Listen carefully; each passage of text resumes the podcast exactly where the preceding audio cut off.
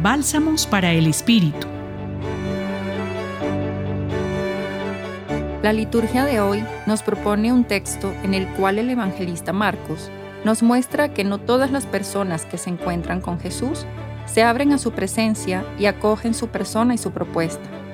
A muchos les cuesta captar la novedad y profundidad de sus palabras y acciones y en consecuencia abrirle el corazón y la vida.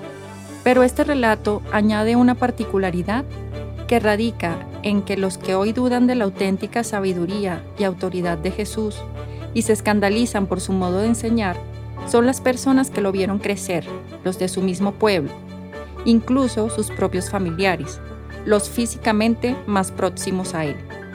Esta actitud puede ser más cercana a nosotros de lo que parece cuando asumimos la posición de juzgar y etiquetar a quienes creemos y decimos conocer bien.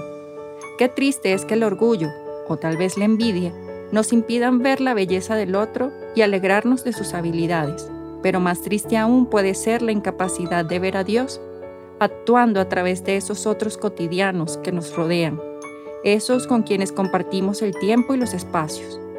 No desprecian a un profeta más que en su casa, es el cuestionamiento de Jesús para quienes se creen dueños de la verdad, para quienes con sus palabras opacan el brillo de los otros, para ti y para mí, cuando somos incapaces de reconocer la esperanza, la alegría, la vida y las transformaciones que generan las acciones de nuestros más cercanos.